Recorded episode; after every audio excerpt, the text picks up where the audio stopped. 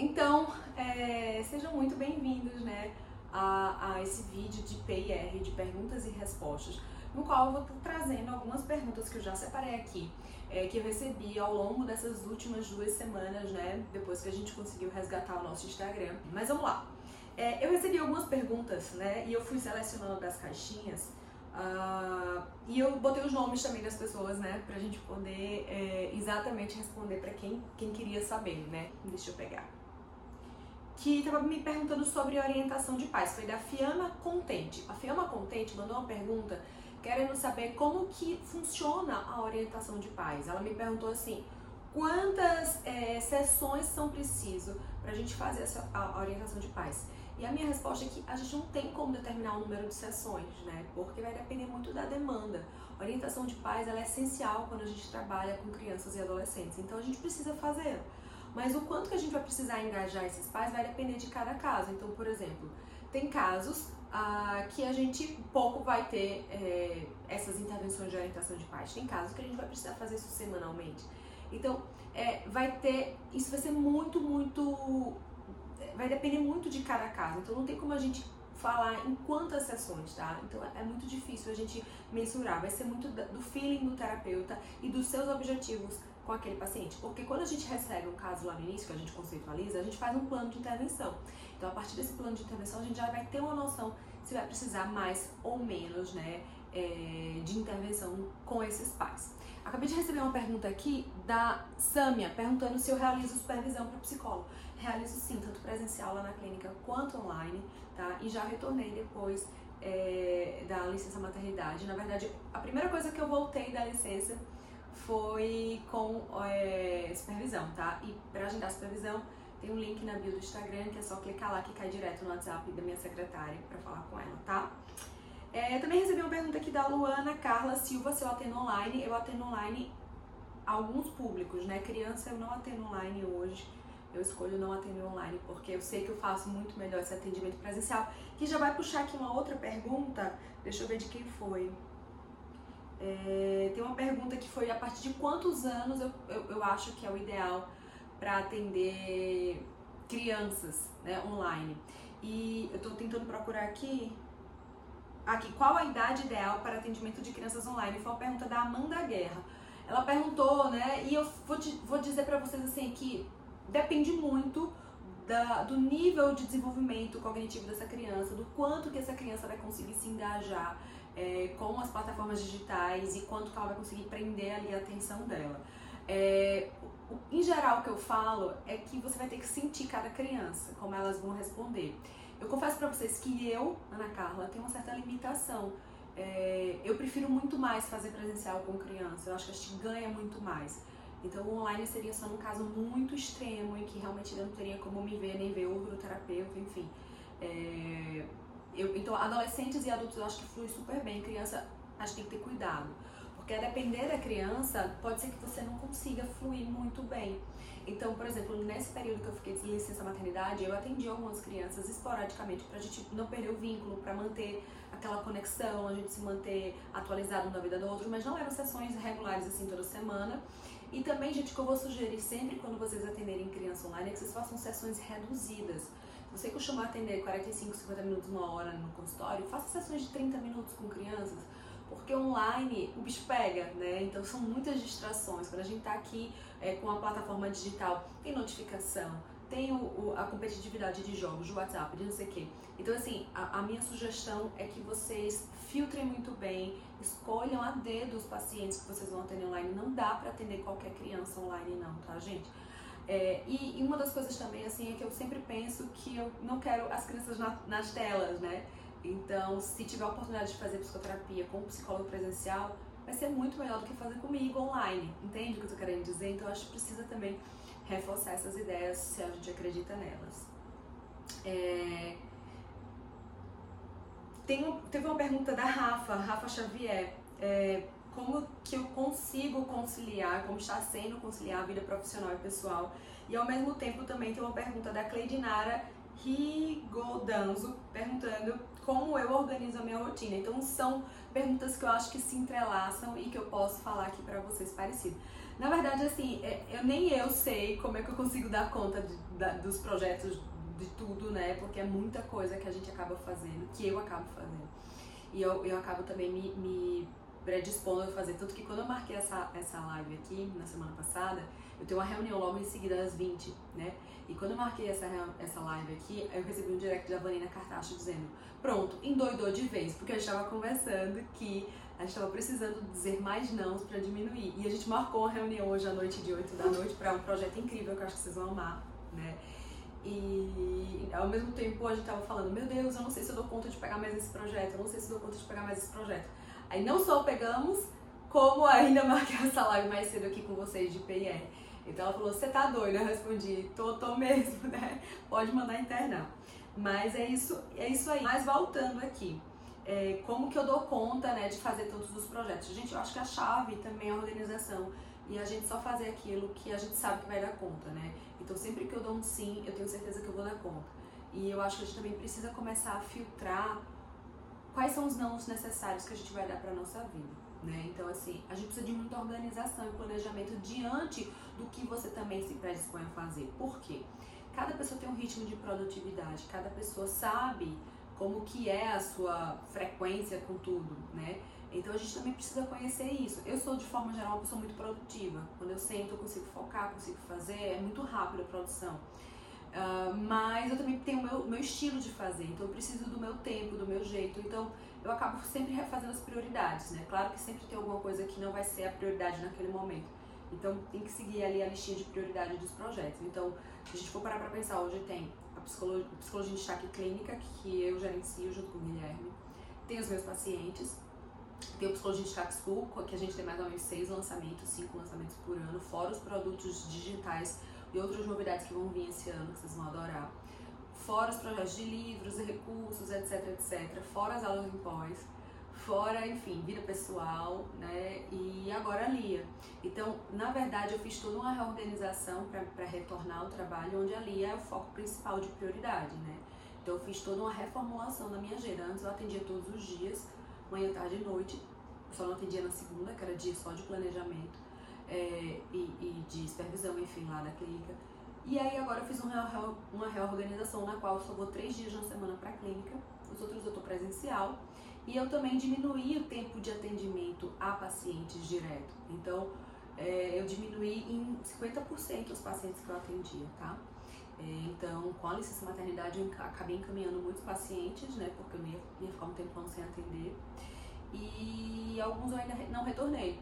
Não sei quanto tempo vou ficar assim, vai ser muito da demanda da neném. Então, o que eu posso dizer sobre como organizar a rotina, como dar conta de tudo, é planejamento, né? E você respeitar os seus limites e principalmente quando você tem é, percebe que a demanda está pesada, é rede de apoio, né? Eu não estou nem falando da vida pessoal, mas até na clínica mesmo. Eu comecei a perceber que os projetos estavam crescendo, que as coisas estavam acontecendo e que para poder as coisas caminharem, eu precisava de rede de apoio. Então foi a partir daí que eu comecei a contratar mais pessoas, a ampliar mais.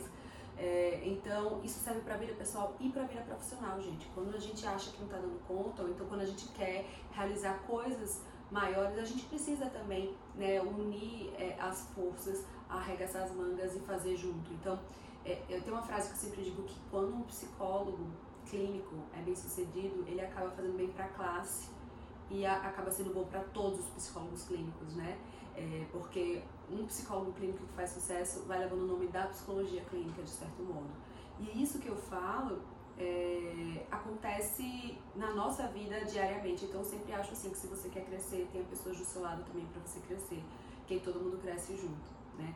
É, então eu acho que a grande questão mesmo é a organização. Tudo na ponta do lápis, muito plano, tudo anotadinho. Tanto que eu tô aqui falando com vocês com o computador na mão, porque eu tive que selecionar as perguntas que eu não iria lembrar de cabeça, né, gente? É, também tiveram várias pessoas que me perguntaram sobre a imersão presencial que eu comentei que vai ter aqui na clínica. A gente teve a primeira edição da imersão aberta ao público agora em 2022, né, no ano passou. É, a primeira edição mesmo, as, as edições né, de imersão só eram treinamento interno da clínica e como eu percebi que tinha muito interesse né, em conhecer o universo de psicologia em destaque, de treinamento mesmo, eu abri e fiz um evento teste, né, um evento piloto, como a gente chama, que foi a imersão que aconteceu em 2022, ano passado. E aí esse ano eu vou repetir a imersão. A imersão é, é lá na clínica que acontece, tá? É um, um evento super limitado, porque como é na clínica eu preciso de poucas pessoas.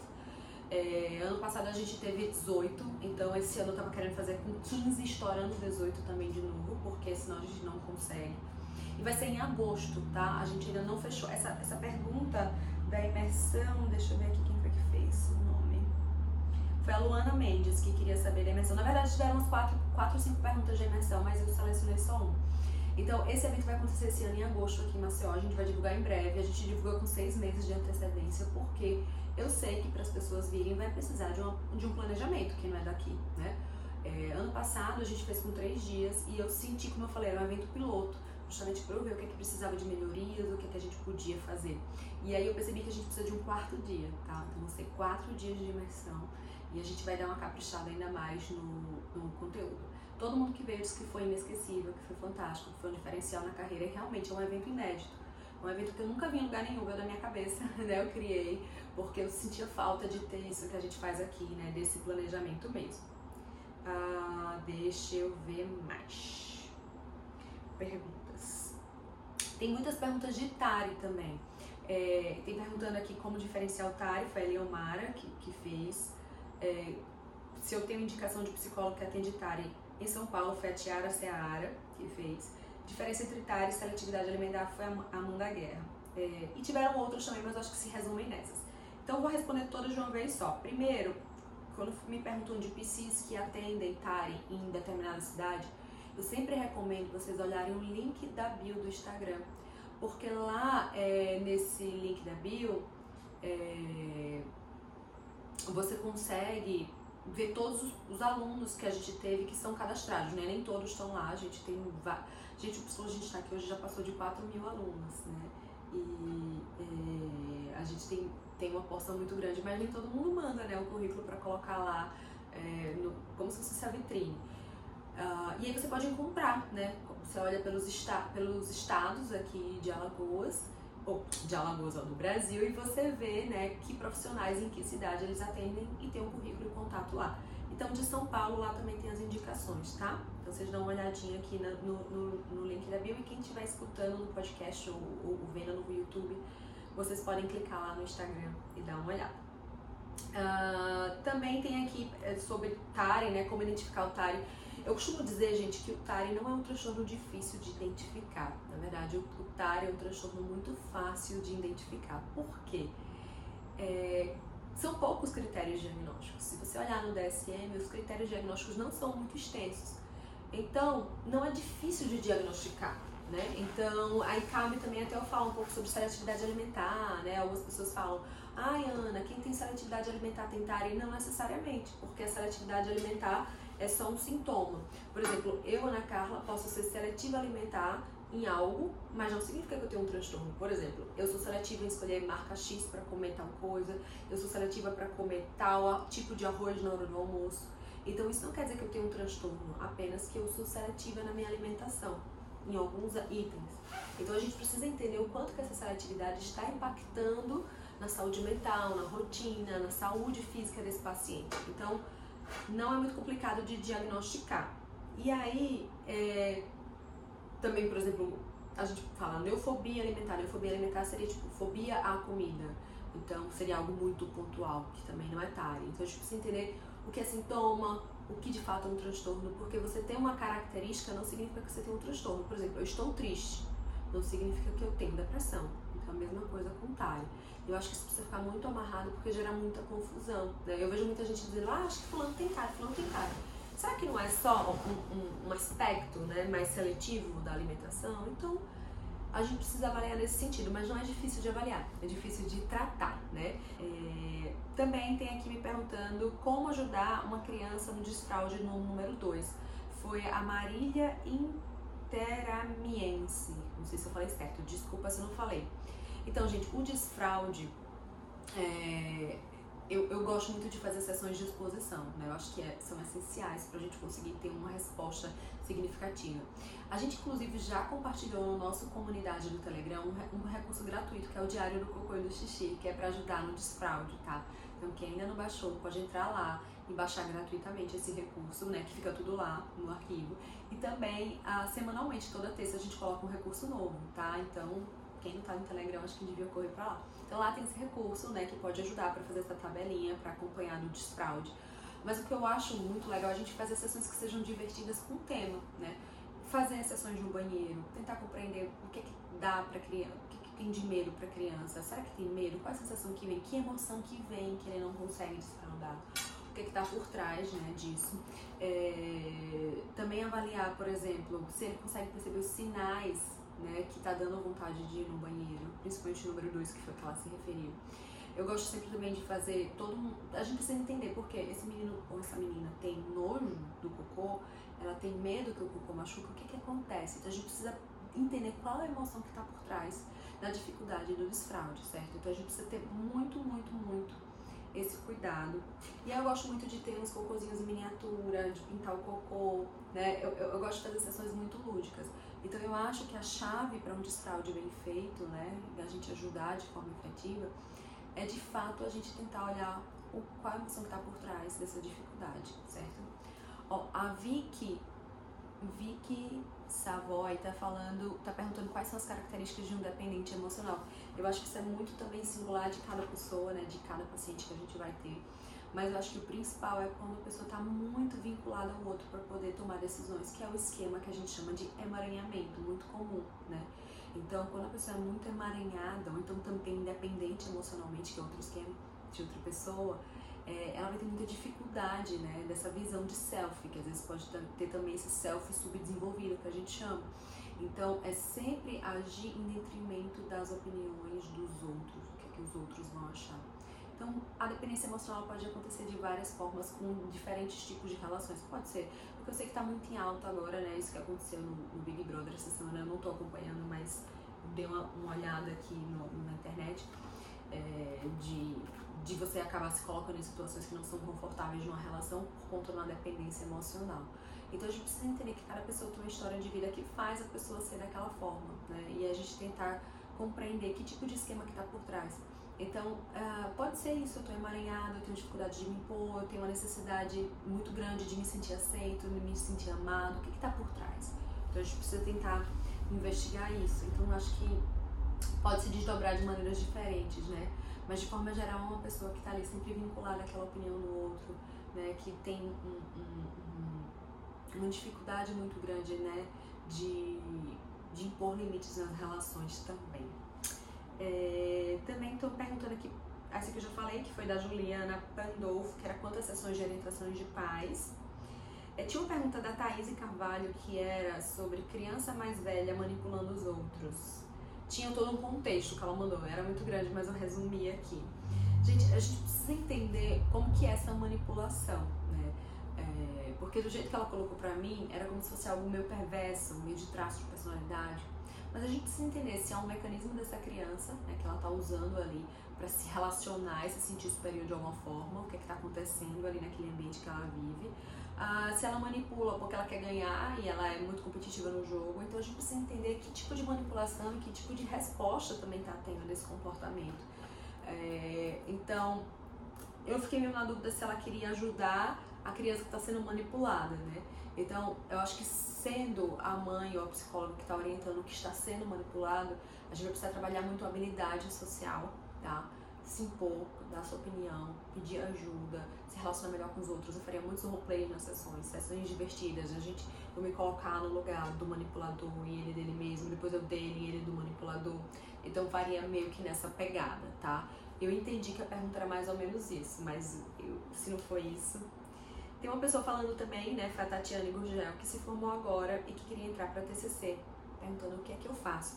Gente, o que eu posso dizer para você é mergulhar de cabeça, né, porque a TCC ela é uma abordagem que tem muita evidência científica, né, para tratar diversos transtornos e as terceiras ondas em TCC também, né, é, são incríveis. Então, encontrar uma aí que você se identifique mergulhar de cabeça também É, então, acho que hoje tem muito conteúdo gratuito na internet, você pode encontrar no YouTube, Instagram. Acho que eu recomendo estudar muito o nosso perfil do Instagram. É, eu costumo dizer que o perfil do Instagram do Psicologia em Destaque ele tem conteúdo rico de verdade, né, assim, de TCC. É, e eu também recomendo fazer uma boa formação em TCC para começar, uma pós-graduação. Uma opção também é o nosso curso de TCC Infanto Juvenil, que é de formação, tá? A Psi Le, Leidiana Vieira está perguntando quando é que eu comecei a me sentir segura na clínica. Gente, sabe que eu não sei te dizer exatamente, mas eu, eu sempre me sentia segura no início quando eu fazia supervisão.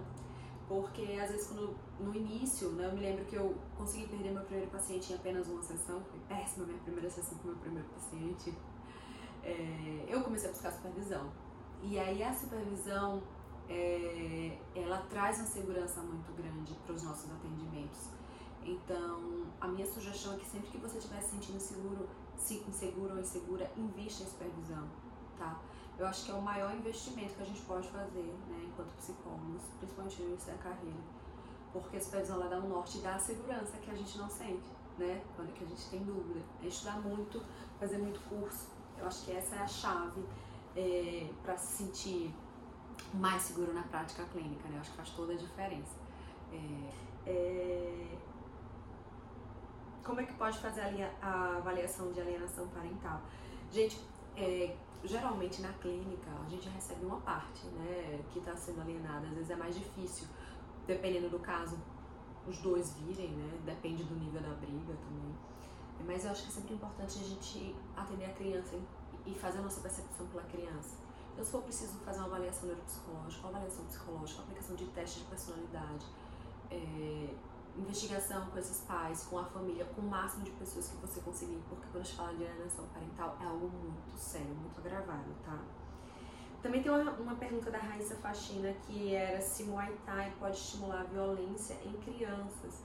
E aí eu vou responder para vocês que, de forma geral, as artes marciais elas não são pensadas para estimular é, agressividade em ninguém, muito pelo contrário, né? Eu acho que existe muito respeito nas artes marciais quando elas são passadas. Não é vou aprender artes marciais para ser agressivo, e sim muitas vezes para lidar bem com, um, um, com, sei lá, ser muito imperativo, com a raiva, ou às vezes só por ser um hobby, ou só para ser algo bom para sua saúde. E tem muitas regras, né? Na verdade, eu acho que é excelente para regras as artes marciais então eu acho que não estimula a violência, eu acho que pode ser uma forma de canalizar a violência de uma forma positiva, certo? Então eu acho que isso acaba sendo é, é, bem importante também, tá? E aí, gente, eu tinha selecionado essas perguntas, eu achei que ia ficar aqui, tipo, horas falando sobre elas, mas foi tão rápido, né? Por isso que eu não selecionei mais. Mas então eu quero aproveitar também a oportunidade que a gente está aqui, né? É, porque esse vai ser um ano de muitas mudanças positivas aqui no Psicologia em Destaque. A gente tem muitas coisas novas, vai ter lançamento de novos produtos. É, como eu também me retirei mais da parte da, da, de atendimento clínico, eu vou poder me debruçar mais nos projetos, é, tanto digitais quanto nos projetos físicos e de eventos. Então vai vir muita coisa boa tá, agora para 2023. Ah, quero só lembrar para vocês, tá? Que toda segunda-feira a gente tem um vídeo no YouTube Uh, toda terça, recurso em destaque no Telegram. E toda quarta a gente tem é, áudio no podcast. Então não perca essa programação, tá? É, que semanalmente a gente traz esses conteúdos para vocês fora diariamente no Instagram, tá? E é isso, gente. Um beijo e até o nosso próximo vídeo, tá? Nossa próxima live.